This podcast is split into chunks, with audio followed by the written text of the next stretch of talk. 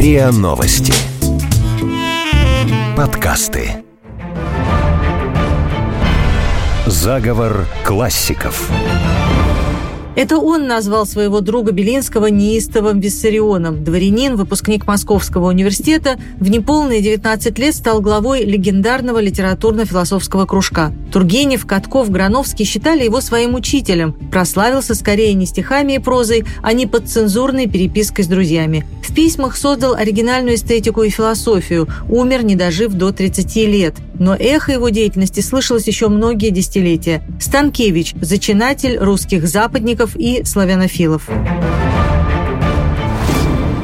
Здравствуйте, это «Заговор классиков». У микрофона писатель Виктор Ерофеев. Виктор, здравствуйте. Здравствуйте. И я, Анна Качарова. Сегодняшний наш герой Николай Владимирович Станкевич, э, назовем его годы жизни, 1813-1840, всего лишь 27 лет. И не будет преувеличением сказать, что сегодня его имя не слишком известно читателям, ни его проза, ни поэзия не являются нашими не то что настольными книгами. Мало мы что о нем можем сказать так сходу. И тем не менее, сегодня мы с вами о нем говорим и говорим подробно. Почему же он нам важен? Действительно, он загадочная фигура. Даже готовясь к передаче, я ожидал от него меньшего, чем он мне дал. Это здорово. Мне казалось, что он просто ведущий такого кружка, который возник после декабрьского восстания для того, чтобы действительно обсуждать Бога и поэзию. Они так иронически отзывались о своем кружке. Но выяснилось, что этот кружок, в общем, стал началом тех философских мыслей, которые до сих пор исповедуем. Неужели вот с тех пор и по сей день? Могу сказать, что во главу угла по рекомендации теоретической, естественно, Шеллинга Станкевич поставил большую тему любви. Очень важную для нашей культуры вообще. Так. Но если раньше, в XVIII веке, у нас была главная тема классицизма – это долг. Долг и польза от литературы. Затем появился Пушкин, абсолютно поразительно свободный человек, который исповедовал свободу как основу дальнейшей жизни, то Станкевич в своем кружке говорит о любви как о основе жизни не только физической, не только духовной, но и государственной, политической. В общем, можно сказать, Любовь – это все. Расшифруйте немножечко, что подразумевается. Если я возвожу любовь в сан святыни, то я говорю так, что мои чувства, они сверху донизу пронизываются каким-то очень важным понятием. То есть я вижу жизнь как любовь, стараюсь в эти понятия уложить все свои представления о жизни. И любовь к семье, любовь к женщине, ну и любовь к родине, и любовь к Богу, то есть, вкладывая все вместе, получается, что если я люблю горячо и свято, то я приближаюсь к совершенству. А тут совершенство может быть любой. У коммунистов может быть коммунизм, у религиозных деятелей это приближение к Богу и так далее, и так далее, и так далее. Импульс любви идет и Станкевич закладывает этот импульс в идеологию русского литературного, культурного, философского контекста. Он стал основой всех основ и литературных, и философских, и политических, каких угодно. И в этом смысле он очень важная фигура. Еще не до конца понятая нами, просто потому что мы больше обращаем внимание на художество, чем на теоретические познания. Но вот вы говорите, что до сих пор мы ощущаем и как бы используем то, что он заложил. В чем это сегодня проявляется? Дело в том, что после него возникло два направления. В его кружке мирно уживались люди, которые потом стали слонофилами, и люди, которые стали западниками. Но потом люди разбрелись. Одни полюбили Запад, европейскую цивилизацию, другие полюбили матушку Русь со всеми вытекающими последствиями. И это до сих пор проявляется в русской мысли. То есть мы сейчас, в 2021 году, по сути дела, видим те же самые водоразделы, которые возникли после Станкевича, особенно после его смерти. То есть практически два столетия назад. До этого просто это не существовало. А он, молодой парень, в 19 лет создал кружок, это было в 1831 году. И отсюда все пошло. Давайте вспомним, что говорил один из его соратников по этому как раз кружку, историк Грановский Тимофей Николаевич. Вот как он отзывался о Станкевиче. Он был нашим благодетелем, нашим учителем, братом нам всем. Каждый из нас ему чем-нибудь обязан. Он был мне больше, чем брат. Десять братьев не заменят одного Станкевича. Как вам сказать, что я потерял вместе с ним? Это половина меня.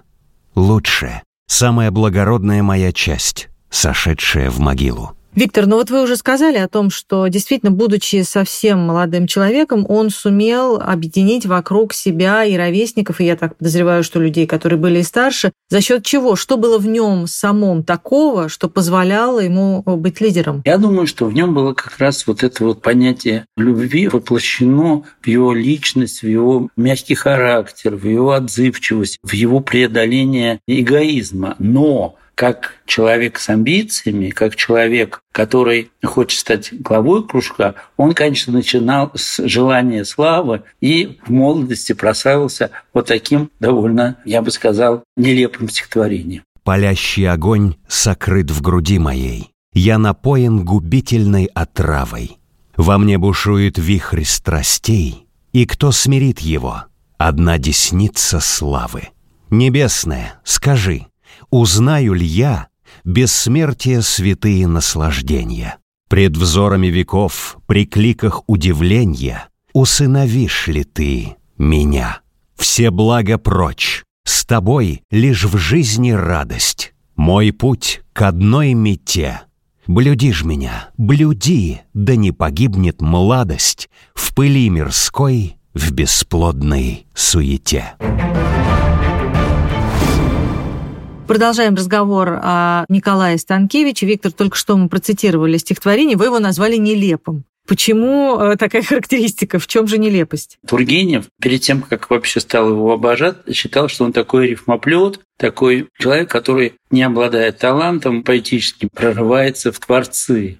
Ну и действительно, сравните его даже не с Пушкиным, а с любым из тех о котором мы говорили, Боротынский, Батюшков и так далее. Ну, безусловно, нельзя. Ну, конечно, такое некоторое убожество. Это такая, знаете, поэтическая декларация, скорее, она в духе XVIII века. Вот я хочу вам рассказать, что такое со мной творится. Он же и сам очень критично потом, да, отзывался об этих строчках. Вот здесь и возникло то напряжение, как это бывало нередко в XIX веке, что человек, который начинал с одних позиций, вот Толстой же тоже такой был абсолютно самолюбивый молодой человек, такой, можно сказать, денди и плейбой, если брать понятие 20 века, а потом он переродился и стал совершенно человек других идей. Так и Станкевич, он просто, видимо, вот эта вот напряженность и создал то поле, откуда и появилась личность Станкевича, вот это самоотбрасывание поиск себя нового. И у него здесь возникает уже совершенно другая противоположная идея, которую он выражает в письмах, и мы можем об этом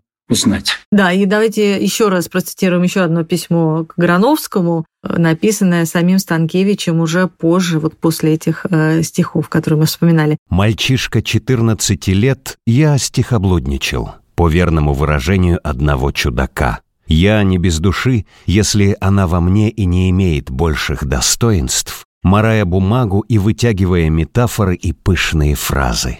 Со всем этим, Грановский, я не понимал жизни. Я не имел цели.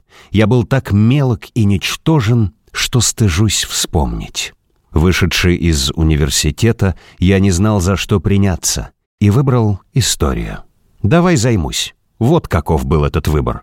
Что я в ней видел? Ничего. Мы также уже вспомнили Ивана Сергеевича Тургенева, который, по-моему, тоже, да, потом был членом э, кружка Станкевича. И он как раз описывает внешность Станкевича. Я думаю, что, конечно, для таких людей, э, которые обладают способностью вести за собой окружающих и как-то, в общем, главенствовать, внешность, наверное, тоже играет не последнюю роль. Не только склонность к компромиссам, но еще просто какое-то умение захватить всех. Да, и сразу виден мастер портрета Тургенев, и не случайно мы даем эту запись Тургеневского дневника, потому что просто перед глазами встает Станкевич, еще раз скажу, очень важная фигура для нашей культуры вплоть до сегодняшнего дня. Послушаем Ивана Сергеевича Тургенева. Станкевич был более, нежели среднего роста, очень хорошо сложен. По его сложению нельзя было предполагать в нем склонности к чехотке.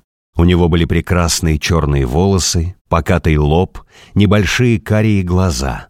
Взор его был очень ласков и весел. Нос тонкий, с горбинкой, красивый, с подвижными ноздрями. Губы тоже довольно тонкие, с резко обозначенными углами. Когда он улыбался, они слегка кривились, но очень мило. Вообще улыбка его была чрезвычайно приветлива и добродушна, хоть и насмешлива. Руки у него были довольно большие, узловатые, как у старика. Во всем его существе, в движениях, была какая-то грация. Точно он был царский сын, не знавший о своем происхождении. Одевался он просто, носил обыкновенно палку. Ни разу не слыхал я от него жалоб на свое здоровье. О болезни своей он говорил не иначе, как в шутливом тоне. Никогда он не хандрил. Когда я изображал Донорского в Рудине, образ Станкевича носился передо мной. Но все это только бледный очерк. Станкевич любил женский пол, но в душе был целомудрен, особенно если сравнить его с нынешней так называемой молодежью.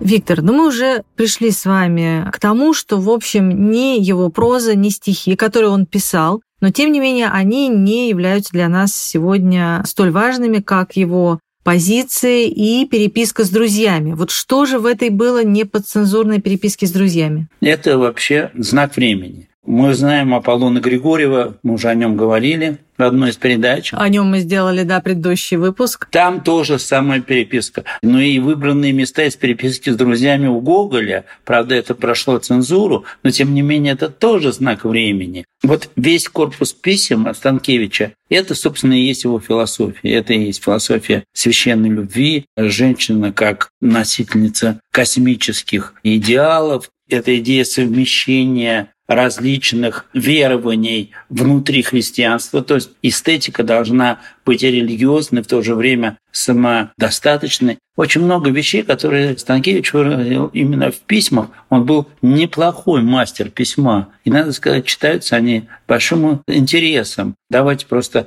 отвлечемся и послушаем письмо о Пушкине. Ведь в конце концов он был современником его, одновременно и ценил его, но вот эту идею свободы не принимал. И вот что получилось после того, как он узнал о дуэли Александра Сергеевича. Признаюсь, я не постигаю для себя возможности того положения, в котором находился Пушкин, и не ценю его поступка, не знавши порядочно, что привело его к этому.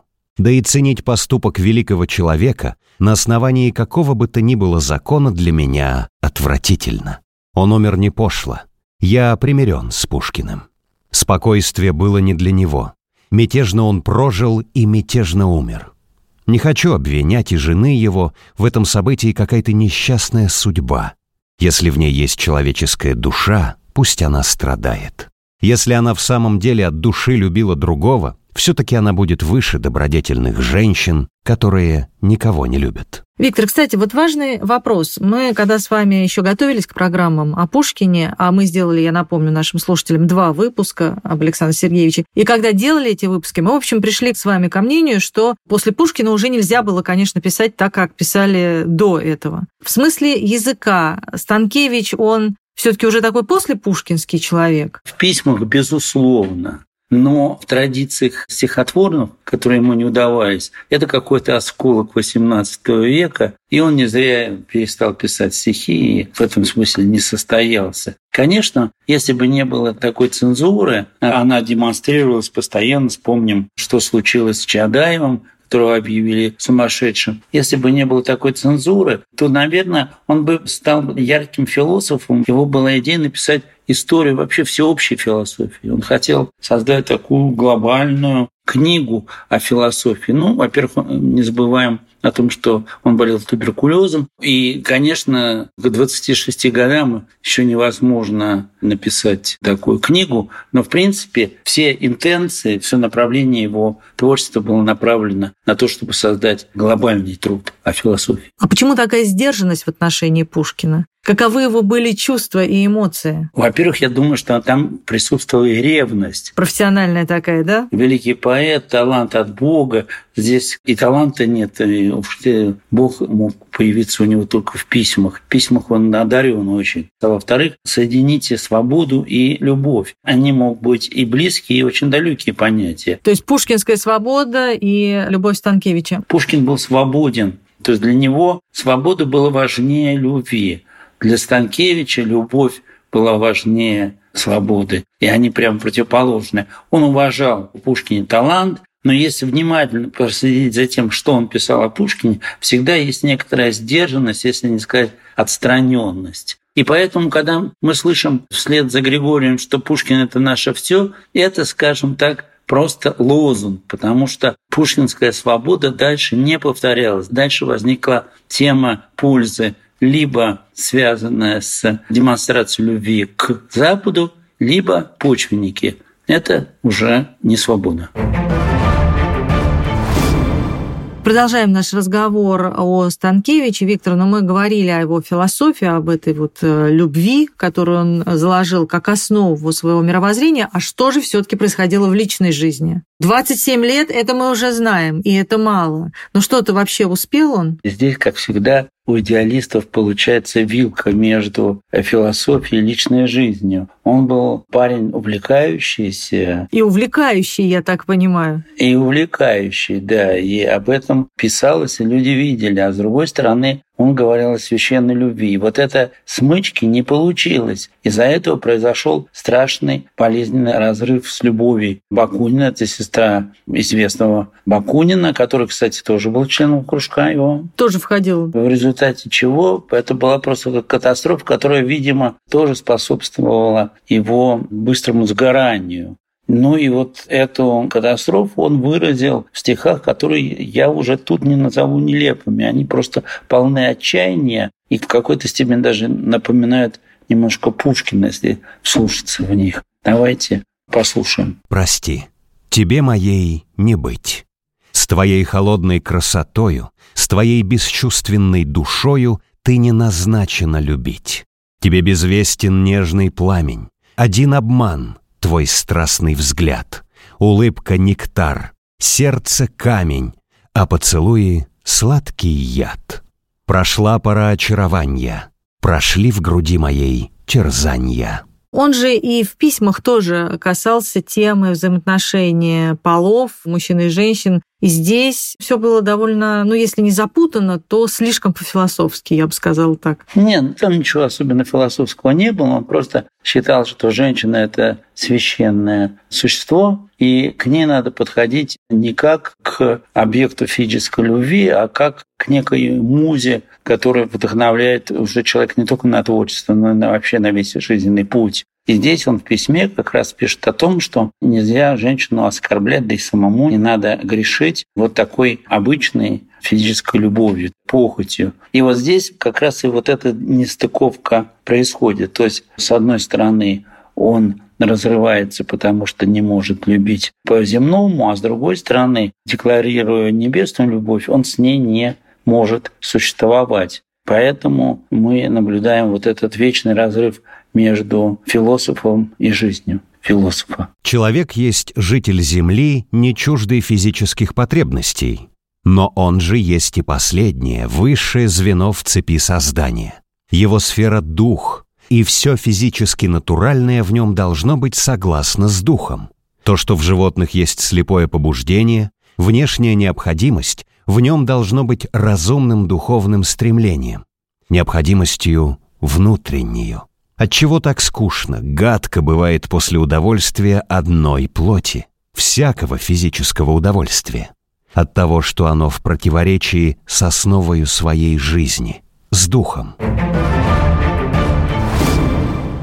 Виктор, мы упомянули уже о том, что Станкевич организовал свой кружок в 1931 году, шесть лет после декабрьского восстания. Но его кружок ведь был не единственным в тот момент. Что происходило вокруг и насколько его идеи были популярны и активно воспринимались? Среди молодежи это был наиболее активный кружок. Другое дело, что уже на подходе был Герценс со своими более радикальными позициями. Угу. В Москве правил бал Чаадаев, но это даже не кружок был, это английский клуб, куда съезжались аристократы. Но все-таки вот среди молодых и, кстати говоря, очень перспективных людей, ну, там был Белинский, там был Грановский, который был впоследствии замечательным историком, западником, там был Аксаков, там был Бакунин, Тургенев. Ну, то есть цвет. Этот был кружок исключительный. Давайте послушаем, в чем же было кредо самого Станкевича, который возглавлял этот кружок. Более простора уму, более любви сердцу.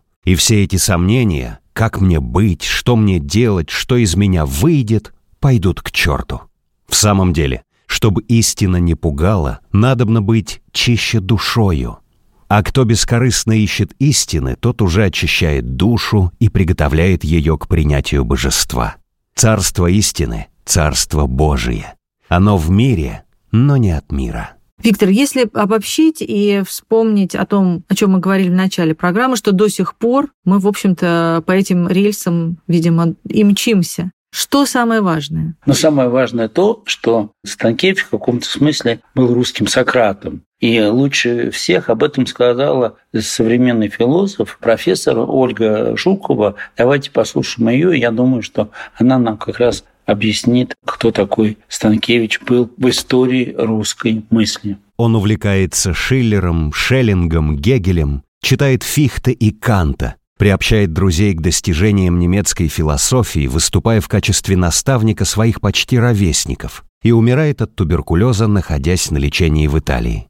Не достигнув 30-летнего возраста, оставляя после себя некоторые философические рассуждения и обширную переписку и начинается жизнь после жизни. Каждый из его соратников и друзей в той или иной мере несет на себе печать образа Станкевича. В истории русской философии ненаписанное наследие Станкевича, артикулированное не текстом, не абстрактной мыслью, а философией жизни, опытом, способом проживания в культуре, во многом сродни антропологическому перевороту, совершенному Сократом в истории античной мысли. Афинский мудрец, как известно, не записал ни одной речи, ни одного текста, но приобрел бессмертие через последователей, остался памятен человечеству своим учением и проживанием истины. Виктор, ну мы поговорили сегодня о кружке немножечко, да, Станкевича, о том, какое значение он играл и среди кого был популярен. Выяснили, что среди молодежи, а внутри там, в общем, было такое единомыслие. Станкевич настолько был уникален, что умел сгладить все конфликты, все было хорошо, никто не ссорился и не противоречил друг другу. Это было действительно какое-то уникальное явление русской культурной жизни, потому что благодаря характеру Станкевича там царили такие мирные споры. На мордобой не доходило. Напротив, атмосфера была очень симпатичная. О ней, кстати, рассказывает современный исследователь Станкевича, опираясь на слова Аксакова. Давайте послушаем Аксакова. О нравственном облике кружка Станкевича вспоминает Константин Сергеевич Аксаков. Кружок этот был трезвый и по образу жизни не любил ни вина, ни пирушек. На вечерах Станкевича выпивалось страшное количество чая и съедалось страшное количество хлеба.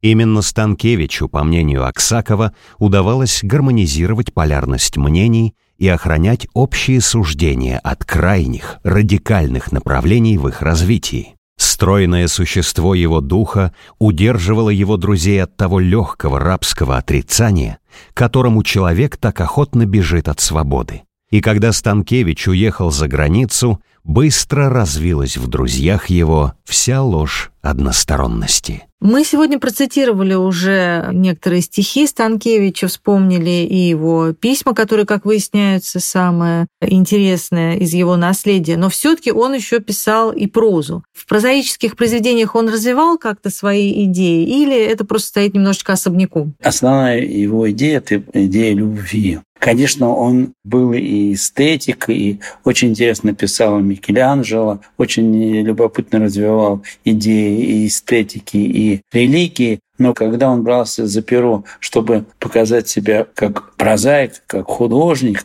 он писал о любви. И в этом есть какая-то насмешка, потому что все таки он писал выспренно, но в то же время очень искренне. И получается вот такая смесь, которая сейчас выглядит довольно забавно. Давайте послушаем кусок из его произведения, которое сделало его известным в литературных кругах. Это отрывок из рассказа «Несколько мгновений из жизни графа Т». «Ты веришь, не правда ли, ты веришь, друг мой?» — говорила она что новая жизнь зарождается в этом пламени, жизнь вечная, всемогущая, которая ощутит себя в каждом атоме природы, которая прославит Бога в каждом создании.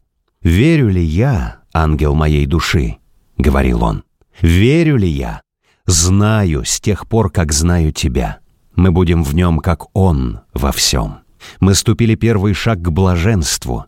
Уже я живу твоей жизнью и молюсь твоею молитвой. И жаркие поцелуи горели на плече девы. Она стояла, склонив голову на плечо к нему. Глаза их сияли блаженством, но болезненный трепет бежал по суставам графа, и яркий румянец горячки страшно пылал на щеках его. Если сегодня говорить о том, что имеет смысл почитать из Станкевича, это все таки будут его письма? Во-первых, письма очень увлекательные. Они, так же, как и письма Аполлона Григорьева, приближают нас уже к эстетике XX века, к эстетике Серебряного века. То есть это личные переживания, наложенные на свою же собственную богатую культуру. Он хорошо знал французский прекрасно, говорил по-немецки, учился в Берлине. Кстати, его Уваров туда послал, между прочим, вот вам реакционил. О котором мы тоже делали специальный выпуск. Да. И вообще, надо сказать, что это был один из наиболее образованных молодых людей своего времени. Поэтому в письмах это и видно лучше всего, потому что письмо – это личный документ, который одновременно положен на его восприятие. Там очень много про Италию он пишет. Он в Италии, кстати говоря, и умер на руках Варвары, сестры э, Любови Бакуниной. И он описывает замечательно Берлин, он описывает замечательно отношения между различными людьми. То есть, в общем, яркая такая, я бы сказал, насыщенная пистолярная проза, которая можно само саму по себе издать. Он, надо сказать, не получил большой популярности, как и Аполлон Григорьев в будущем после своей смерти, но тем не менее он оставил очень важный след после смерти именно своими представлениями о том, на чем должна базироваться русская философия. Об этом прекрасно пишет наш верный помощник Василий Васильевич Розанов. Мы ему всегда благодарны за то, что он помогает нам в наших передачах. Иной незаметный образованный человек без печатных трудов и ученых заслуг распространяет такой образовательный свет вокруг себя, какому хоть позавидовать и Ломоносову. Вспомним Станкевича. Мы говорили сегодня о том, что умер наш герой в 27 лет, совсем молодой, от чехотки, то есть от туберкулеза. И, конечно, тут нельзя не задаться вопросом, а что могло бы быть, если бы не такой ранний уход. И этим же вопросом задавались, видимо, и современники. Как вы думаете? Наиболее интересная мемуаристика XIX века – это «Былое дума» Герцена. И там он замечательно вспоминает Станкевича, хотя мы видим, что у них были противоречия, разногласия и так далее, и так далее. Именно он задается этим вопросом. Посмотрим, как он видит будущее Станкевича. Мы могли холодно уважать круг Станкевича, но сблизиться не могли. Они чертили философские системы, занимались анализом себя и успокаивались в роскошном пантеизме, из которого не исключалось христианство. Мы мечтали о том, как начать в России новый союз по образцу декабристов, и самую науку считали средством, Правительство постаралось закрепить нас в революционных тенденциях наших. Между ними и нами, естественно, должно было разделиться общество Станкевича. Аксаковы, Самарин примкнули к славянам, то есть к Хомякову и Киреевским. Белинский, Бакунин — к нам. Ближайший друг Станкевича, наиболее родной ему всем существом своим, Грановский, был нашим. Если б Станкевич остался жив, кружок его все же бы не устоял. Он сам перешел бы к Хомякову или к нам. Но даже Герцен не предугадал. То есть, в общем-то, остался такой, можно сказать, святой дух, Станкевича, который разделился как молекула или разделился как яйцеклетка на те две половины, которые стали основными течениями русской мысли. А он, если не над ними завис, то, по крайней мере, благословил их движение в историю. Это было, конечно, уже другие болезненные времена, но Станкевич сам по себе так и остался мастером философской любви, и это явление, безусловно, стоит того, чтобы не только делать передачу, но и заняться его более тщательным изучением. Писатель Виктор Ерофеев и я, Анна Качарова. Это был «Заговор классиков». Слушайте эпизоды нашего подкаста на сайте ria.ru, в приложениях Apple Podcasts, CastBox или SoundStream. Подписывайтесь, комментируйте и делитесь с друзьями. Заговор классиков.